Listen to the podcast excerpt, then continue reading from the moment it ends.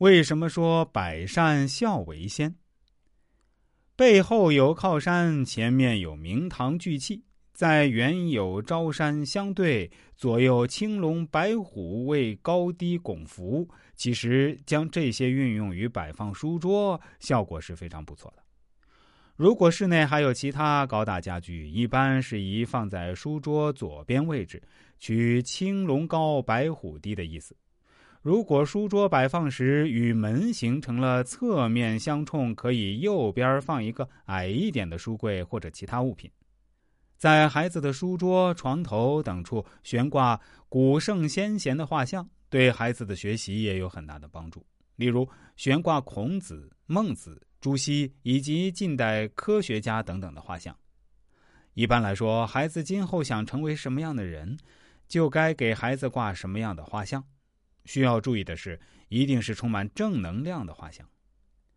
我们中国有着深厚的文化底蕴和传承精神，几千年来几乎没有断过。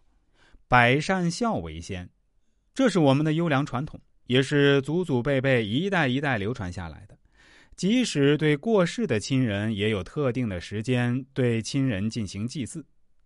古时候，在父母去世后，儿子有守孝三年的习俗。在操办亲人的丧事中也极为隆重，以缅怀和寄托对亲人的哀思。传说在远古时代，丧礼极其简单，人死以后就用很多柴草把人一层一层的裹起来，丢到荒野中去，既没有坟墓，也没有一块墓碑，甚至守丧的时间也没有规定，有的难过几天，有的难过一辈子。当时没有形成一套具体的礼仪规范。丧礼是怎么出现的呢？据说一个人的父亲死了，就丢在荒野中。有一天，这个儿子上山经过那儿时，正好看到野狗在撕咬父亲的尸体。做儿子的一看，心里很难受，于是找个地方把他父亲给埋掉了，并且经常去埋父亲的地方去祭祀。这就是最早的丧葬礼仪。